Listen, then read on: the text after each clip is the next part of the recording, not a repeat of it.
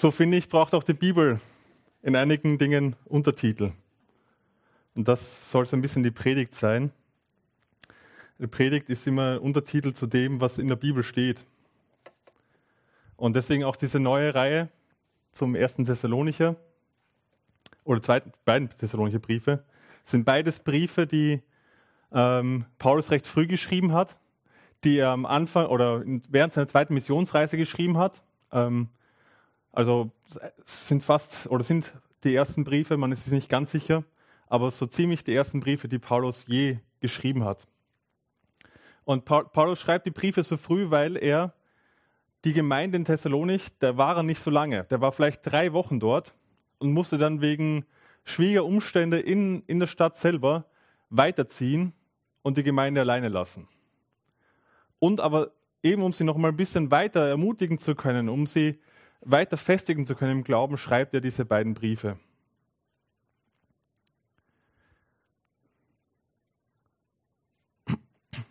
Noch ganz kurz zu mir. Ich bin Fabian, für die, die es schon wieder vergessen hatten. Ich merke mir Namen auch nicht so schnell, deswegen ähm, Fabian.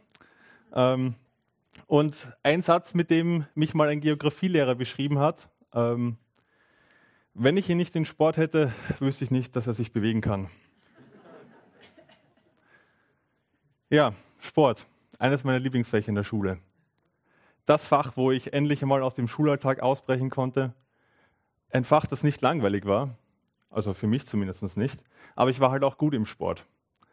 Und bei uns war Sport auch oder Sportunterricht auch sehr stark davon geprägt, dass wir Fußball gespielt haben. Also der Traum eines kleinen Fabians zumindest. Äh, nicht jedes kleinen Jungens, aber zumindest von mir. Fußball, das war richtig schön. Und zum Fußballspielen gehört auch immer eine Sache. Man wählt Teams. Ich weiß nicht, ob das bei euch auch schon so war, für die, die älter sind oder bei denen, die jünger sind, ob das bei euch auch noch so war. Ähm, aber bei uns hat man Teams gewählt. Da wurde gesagt, hey, Peter und, und ähm, Thomas, ihr wählt die Teams. Ja, und dann ging es rum. Spannend, war super. Ich war gut im Fußballspielen, deswegen war es ganz oft so, dass ich einer der Ersten war, die gewählt wurden. Vielleicht ging es dir anders damit, weiß ich ja nicht. Ähm, aber es fühlt sich toll an, wenn jemand sagt, ich möchte dich in meinem Team haben. Du gehörst zu uns dazu. Nicht so toll fühlt sich an, wenn jemand sagt, ich nehme noch den Stefan und der Rest geht zu euch. Ja? Dieser, zu diesem Rest zu gehören, dieses ihr nehmt den Rest, ist natürlich kein so gutes Gefühl. Aber mir hat das gewählt zu werden immer ein Lächeln auf die Lippen gezaubert. Ja, ich bin gewollt. Ich darf mitspielen. Und ich habe danach auch mal Sport studiert. Und da haben wir uns auch viel über dieses Teamswählen Gedanken gemacht. Ist es gesund, wenn Kinder sich gegenseitig dann und wenn das mit denen, die übrig bleiben? Da haben wir uns viel Gedanken darüber gemacht und überlegt, was ist eine gute Möglichkeit, Teams zu, zu bekommen, ohne dass jemand sich äh, schlecht fühlt. Und naja, auf so einen richtig grünen Zweig kommt man eigentlich nicht. Ähm, weil beim Aufteilen, wenn Kinder Teams aufteilen, dann ist es oft ganz so, vielleicht kennt ihr das auch, gerade wenn ihr Kinder habt, dass, dass Kinder nehmen zuerst die besten Freunde, dann die Guten und dann den Rest. So ist es bei Kindern. Bei uns oder bei Gott hoffentlich ein bisschen anders, aber dazu kommen wir jetzt. Ich lese ähm, aus dem ersten Thessalonicher Brief das erste Kapitel. Paulus, Silvanus und Timotheus an die Gemeinde der Thessalonicher, die zu Gott, dem Vater und zum Herrn Jesus Christus gehört. Wir wünschen euch Gnade und Frieden. Jedes Mal, wenn wir im Gebet an euch denken, danken wir Gott für euch alle. Vor Gott, unserem Vater, müssen wir immer wieder an euch denken daran, wie ihr euren Glauben in die Tat umsetzt, wie sehr euer Wirken von der Liebe bestimmt ist und wie unerschütterlich ihr an der Hoffnung auf unseren Herrn Jesus Christus festhaltet. Ja, ihr von Gott geliebten Brüder und Schwestern, wir wissen, dass ihr erwählt seid. Denn als wir euch die gute Nachricht verkündeten, geschah das nicht nur mit Worten, es geschah mit machtvollen Taten, mit Hilfe des Heiligen Geistes und mit großer Überzeugungskraft. Ihr wisst doch, wie wir uns bei euch verhalten haben. Das geschah, um euch zu gewinnen. Ihr seid unserem Vorbild gefolgt und damit dem Vorbild des Herrn. Obwohl ihr selbst in großer Not wart, habt ihr die Botschaft mit Freude angenommen. Und diese Freude schenkt der Heilige Geist. So seid ihr zum Vorbild geworden für alle Glaubenden in Makedonien und in der Provinz Achaia. Das Wort des Herrn wurde von euch aus weitergetragen. Nicht nur nach Makedonien und in die Provinz Achaia. Inzwischen hat sich überall die Nachricht verbreitet, dass ihr an Gott glaubt. Darüber brauchen wir also nicht mehr zu berichten. Die Leute erzählen nämlich schon überall, wie gut ihr uns aufgenommen habt. Und sie berichten davon, wie ihr euch den Götzen abgewendet und Gott zugewandt habt. Jetzt dient ihr dem lebendigen und wahren Gott. Ihr wartet darauf, dass sein Sohn vom Himmel herkommt, Jesus, den er von den Toten auferweckt hat. Der rettet uns vor dem zukünftigen Zorn Gottes.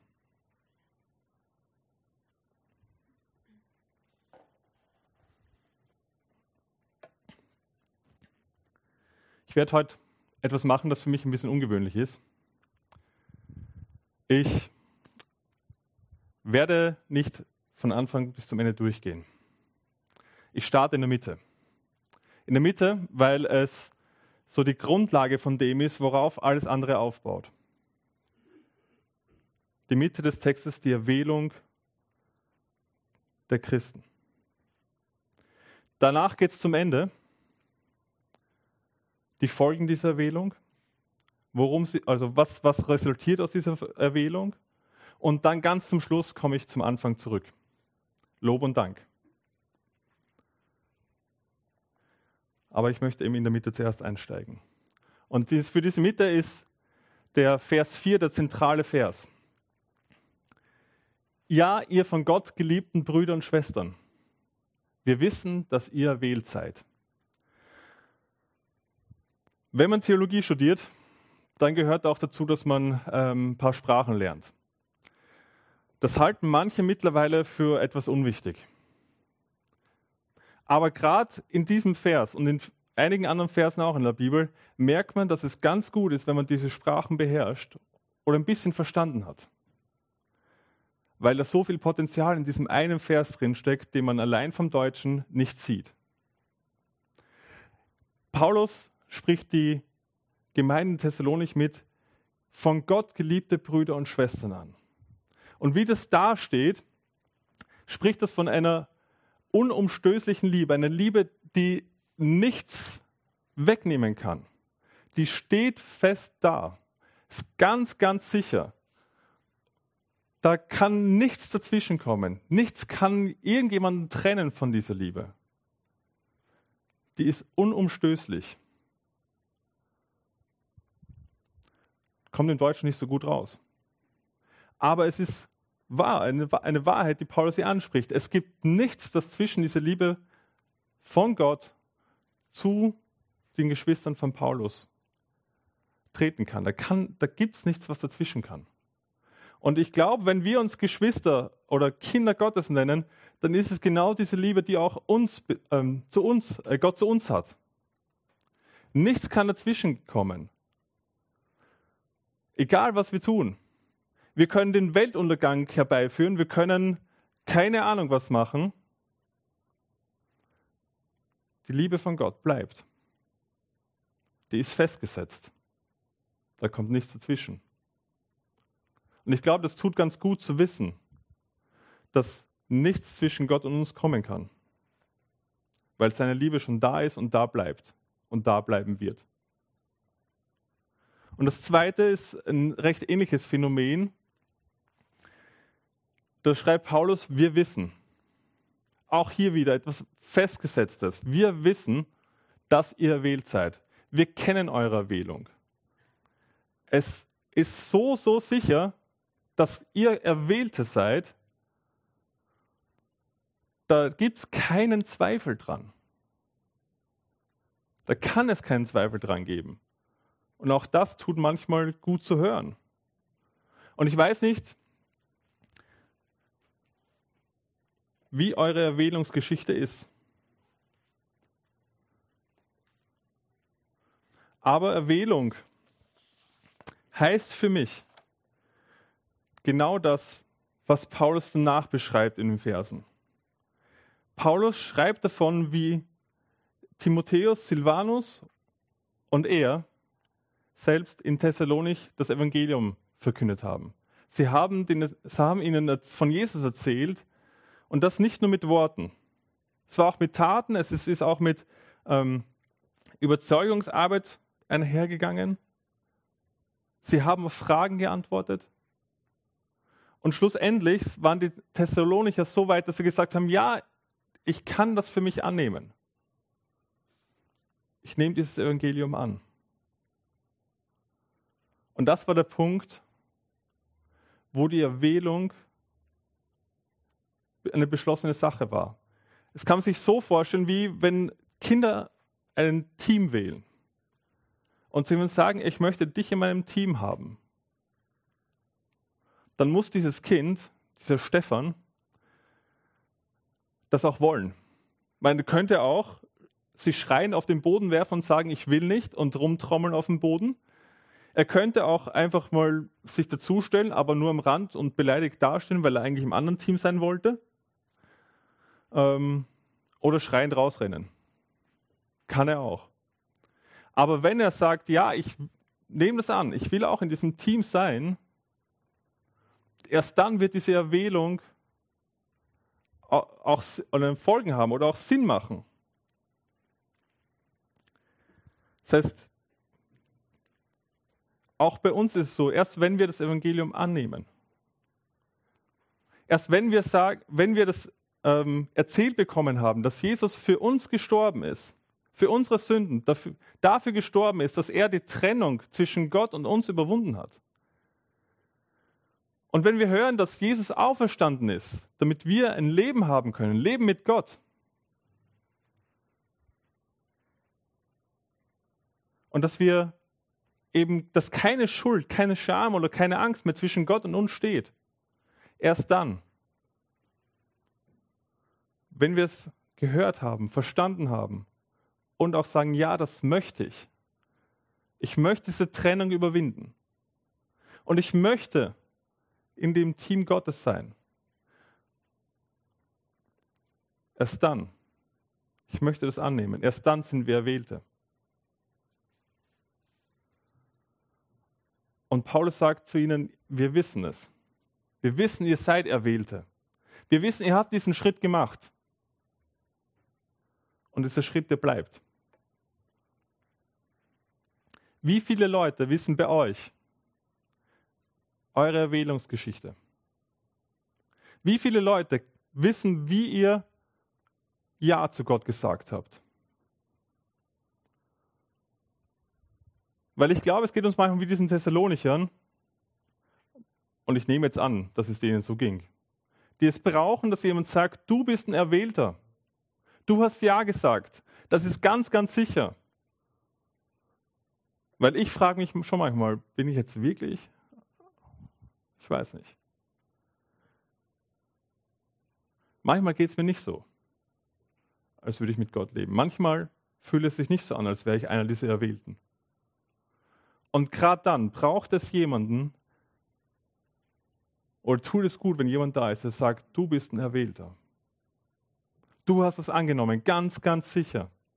Und du gehörst zu diesem Gott dazu. Deswegen nochmal die Frage, wer von, wer von den Leuten hier kennt deine Erwählungsgeschichte? Und wie schön wäre es, wenn wir uns nach dem Gottesdienst, wenn wir zusammenstehen und noch einen Kaffee trinken, wenn wir uns da gegenseitig unsere Erwählungsgeschichten erzählen. Dass dann, wenn Zweifel aufkommen, 50 Leute dir sagen können, du bist ein erwählter Ewald. Keine Frage. Wie ermutigend wäre es auch, 50 solcher Geschichten zu hören. Wäre ein starkes Stück. Und dann könnten wir wirklich sagen, ey, du, du bist ein Erwählter. Ganz, ganz sicher. Weil du hast das Evangelium gehört. Du hast es verstanden, du hast es angenommen. Du bist ein Erwählter Gottes. Und jetzt kommen wir zu den Folgen, die diese Erwählung mit sich hat, weil das ist einfach nicht, nicht etwas, was spurlos an einem vorübergeht, diese Erwählung, sondern diese Erwählung hat auch Folgen. Und das klingt jetzt im ersten Moment nicht so positiv, was jetzt kommt, wenn das weitergeht. Ach, es will nicht. Magst du einmal weiterklicken? Yes. Obwohl ihr selbst in großer Not wart, habt ihr die Botschaft mit Freuden angenommen. Und diese Freude schenkt der Heilige Geist.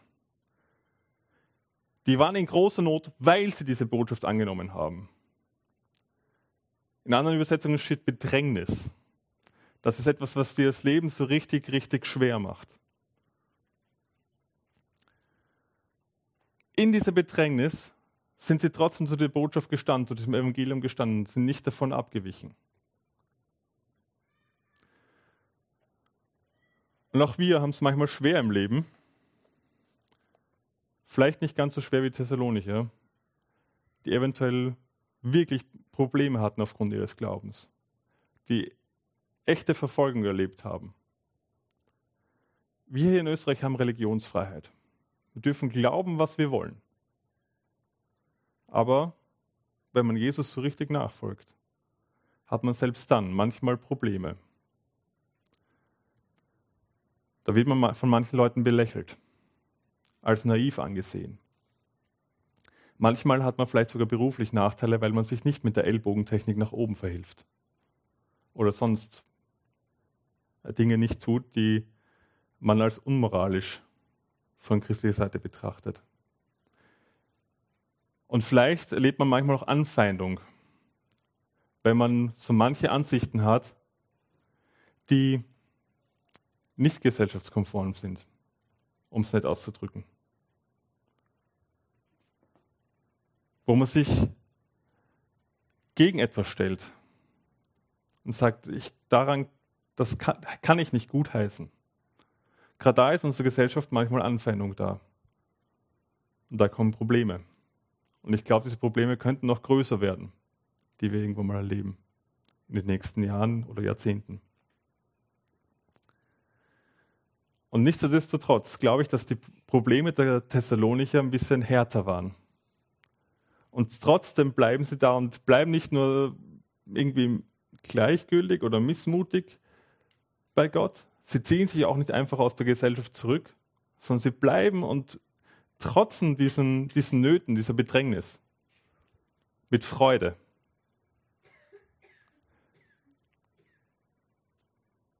Mit Freude. Jetzt könnte ich sagen, freut euch doch mehr in eurem Leben. Freu dich. Warum freust du dich nicht schon? Würde nicht so helfen, glaube ich. Ähm ich glaube, dass diese Freude daher kommt, dass die Thessalonicher nicht zu sehr auf diese Bedrängnis geschaut haben. Die Freude kommt daher, dass sie auf das geschaut haben, was sie neben der Bedrängnis gewonnen haben. Und zwar das Größere, was sie gewonnen haben. Sie haben ein Leben mit Gott. Und neben diesem Leben mit Gott wirkt diese Bedrängnis, wenn man, wenn man die nebeneinander stellt, wirkt die Bedrängnis, glaube ich, ziemlich klein. Je, auch wenn ich, also ich möchte diese Bedrängnis nicht schmälern. Ich möchte die Not nicht schmälern. Ich möchte sie nicht kleiner machen, als sie ist. Aber ich möchte sie ins rechte Licht rücken. Und möchte sagen, ich glaube, dass das, was daneben steht, was man neben der Bedrängnis noch in seinem Leben hat, wenn man Jesus nachfolgt, dass das unvergleichbar viel größer ist als diese Bedrängnis. Und dass die Freude daher kommt. Dass sie deshalb bei dieser Bedrängnis mit Freude dabei bleiben können, weil das, woran sie glauben, so unglaublich groß ist.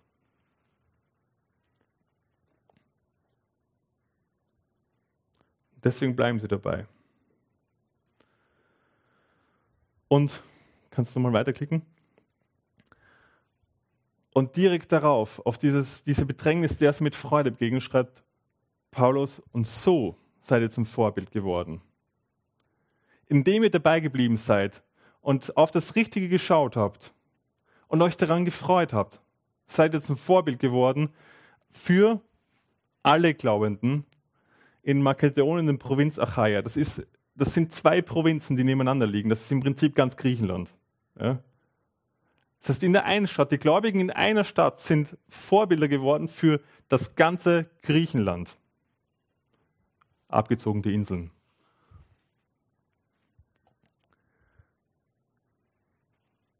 Weil sie, sich so, äh, weil sie sich so zu ihrem Glauben gestellt haben. Und Paulus sagt, sie sind in drei Dingen zum Vorbild geworden. Du kannst nochmal weiterklicken. In drei Dingen zum Vorbild geworden. Erstens haben sie sich von den Götzen abgewandt und Gott zugewandt. Sind weggegangen von den alten Wegen, von dem, was ihnen davor wichtig war, und haben sich Gott zugewandt, dem lebendigen und wahren Gott zugewandt. Und das ist immer so, wenn man sich von irgendetwas abwendet, dann wendet man sich ganz automatisch irgendjemandem zu. Wenn ich jetzt mich von der Seite abwende, dann wende ich mich euch zu. Und umgekehrt. Und deswegen braucht es nicht nur die Abwendung von dem, was schlecht ist, sondern es braucht auch diese Zuwendung zu dem anderen, zu dem wahren und lebendigen Gott. Darin sind sie ein Vorbild geworden. Sie sind ein Vorbild geworden darin, dass sie Gott dienen. Sie dienen dem lebendigen und wahren Gott. Und sie sind ein Vorbild geworden darin, auf Jesus, auf seinen Sohn, der vom Himmel kommt, zu warten. Das Warten ist auch das, was mit dem Titel, heute, äh, mit dem Titel der Predigtreihe, ähm, oder da ist die Verbindung heute von, äh, zu, zum Titel von der Predigtreihe. Das ist dieses Warten auf das, was noch kommt, auf das Zukünftige. Hier kommt die Zukunftsperspektive ins Spiel. Das Leben im Licht vom Morgen. Aber das Warten, das klingt für mich immer zuerst nach etwas richtig Passivem. Ich setze mich jetzt mal hin und warte, bis alles vorbei ist. Aber es ist hier eindeutig aktiv gemeint, weil es in der Verbindung mit dem Dienen steht. Das kommt jetzt auch wieder hier nicht so gut raus. Aber im Griechischen ist das Ganze ein Satz. Ähm, also, ja, es gehört zusammen, ist miteinander verbunden. Das Dienen und das Warten. Es braucht beides im Leben eines Christen. Das Dienen um etwas zu tun, um aktiv zu werden.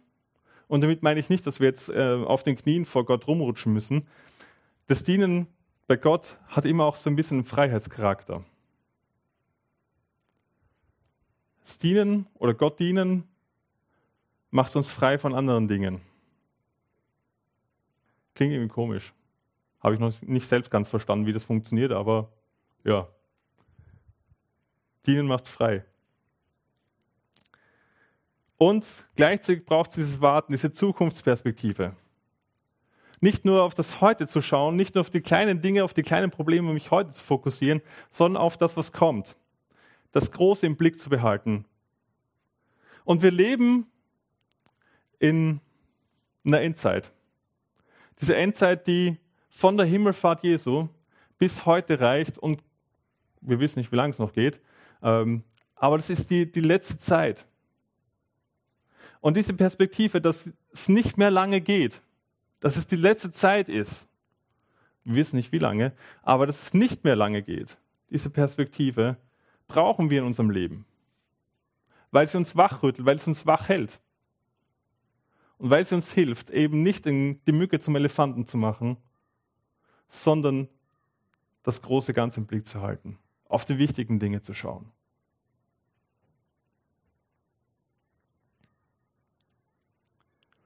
Und weil die Thessalonicher so ein Vorbild sind. Und also kannst du noch mal eins weiterklicken. Vorbild, da wollte ich noch was dazu sagen. Schon fast wieder vergessen. Das Vorbild. Thessalonicher sind ein Vorbild. Und ich weiß es nicht, ob ihr als Gemeinde schon mal als Vorbild für ganz Österreich bezeichnet wurde ey, das ist die Gemeinde. Wenn ich an Jesus denke, wenn ich an an christliche Gemeinden denke, Evangeliumsgemeinde, die haben es drauf. Die sind bekannt im ganzen Land. Berühmt für das, wie sie Jesus nachfolgen. Aber wäre wär schon irgendwie cool, oder? Ähm, nicht um berühmt zu sein. Und in Paulus geht's ja, sagt, das sagt er schon, dass die, sie im ganzen Land bekannt sind. Oder in diesen zwei Provinzen, die recht groß sind. Aber er sagt nicht, hey, voll gut, dass ihr berühmt seid. Es wäre schon cool, wenn man bekannt ist, wenn die Leute hier in der Umgebung, hier im Bezirk wissen müssten, wo ihr seid, wer ihr seid und was ihr macht. Es wäre schon cool, wenn die Nachbarn da wissen, oh, da, die daneben. Wenn die sonntags hier sitzen, die beten für unseren Bezirk hier. Hey, denen sind wir wichtig. Wenn ich was von Gott wissen will, wo gehe ich? Evangeliumsgemeinde, dort gehe ich hin. Wie cool wäre das denn? Was tun wir dafür, bekannt oder gekannt zu werden? Und ich schließe mich da mal mit ein. Bleibe ich manchmal nicht sogar zu viel unter Christen? Dort, wo ich mich wohlfühle? Da, wo es angenehm ist, wo ich mich nicht verteidigen muss? Ich weiß, manche machen das anders. Aber es wäre richtig stark, wenn eine Gemeinde gemeinsam aufsteht und sagt, hey, wir wollen schauen, dass wir, jeder nachdem wie er es kann,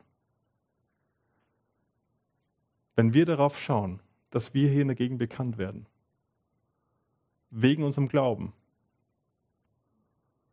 dass wir Leuten dienen wollen in der Umgebung, dass die Leute wissen, wo sie hinkommen können, wenn sie Fragen haben.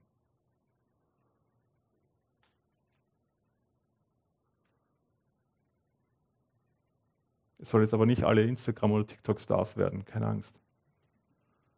Aber vielleicht ist es etwas, was man als Gemeinde gemeinsam auch mal in den Blick nehmen könnte. Wie, wie, können wir, wie können wir schaffen, dass die, die nebenan in diesem Hochhaus wohnen, oder keine Ahnung, wie hoch das Haus ist, oder diesen ganzen Gebäudekomplexen da drüben, wie schaffen wir es, dass die wissen, dass wir existieren und dass es hier bei uns um Gott geht, um wichtige Dinge geht. Und dass wir für sie beten, wenn, wenn, sie, wenn sie das brauchen, wenn sie das wollen. Und auch wenn sie es nicht wollen. Und weil die Thessalonicher so zu einem Vorbild geworden sind, und kannst du nochmal weiterklicken, kommt Paulus ganz am Anfang dazu, dass er einsteigt in diesen Brief und sagt, jedes Mal, wenn wir im Gebet an euch denken, danken wir Gott für euch alle. Vor Gott, unserem Vater, müssen wir immer wieder an euch denken daran, wie ihr euren Glauben in die Tat umsetzt, wie sehr euer Wirken von der Liebe bestimmt ist und wie unerschütterlich ihr an der Hoffnung auf unseren Herrn Jesus Christus festhaltet.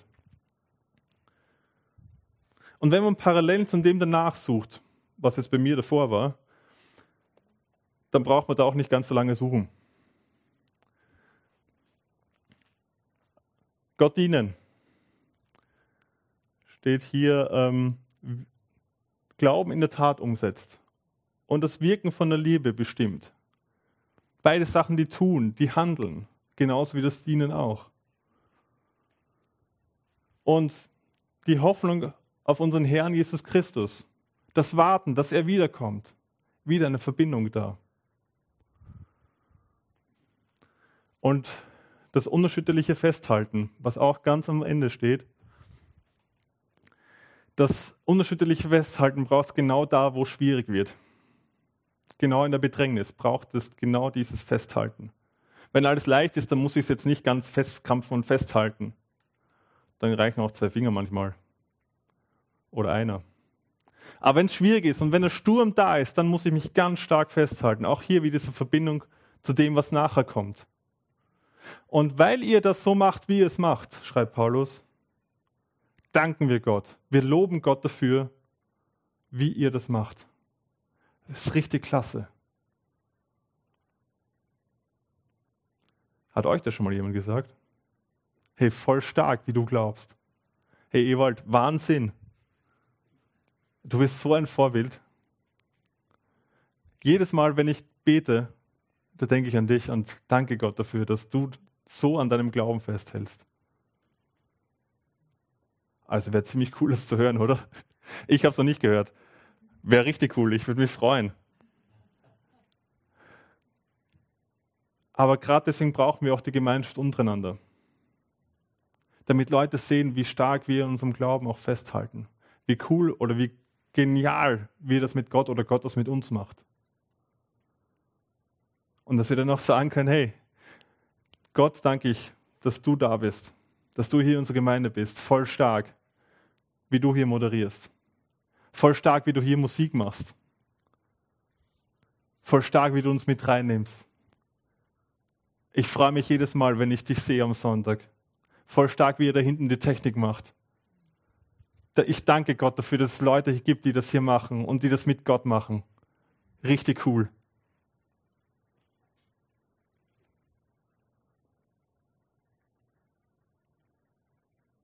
Genau deswegen braucht es auch die Gemeinschaft untereinander.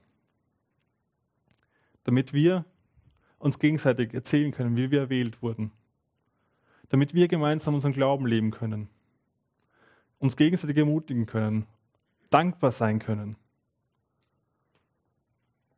Wir brauchen uns untereinander. Damit wir gemeinsam, gerade auch als Gemeinde, Gott dienen können und warten können. Damit wir gemeinsam Werke oder Taten des Glaubens machen können, damit wir gemeinsam das in Liebe machen können, uns richtig bemühen können in Liebe, damit wir gemeinsam diese Hoffnung auf Jesus haben.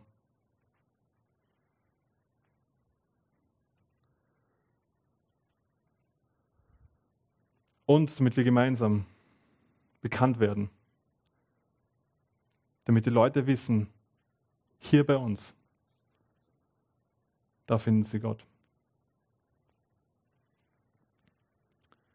Ich möchte zum Schluss noch beten.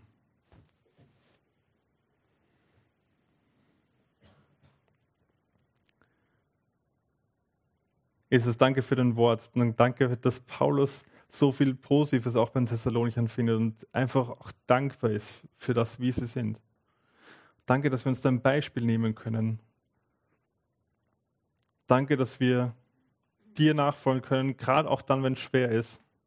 Hilf uns da unerschütterlich festzuhalten.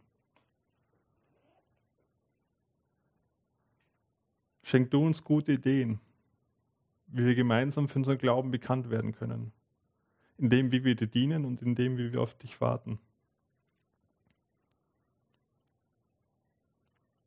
Schenk du gelingen, wo unsere Überlegungen manchmal einfach nur im Sand verlaufen. Ja, wir brauchen dich und wir brauchen einen Segen, damit das überhaupt was wird. Du hast schon so viel getan, damit es überhaupt so weit kommen kann, dass wir mit dir in Gemeinschaft leben. Und tust auch jetzt viel und du wirst viel tun. Hilf uns heute schon im Licht von morgen zu leben. Amen.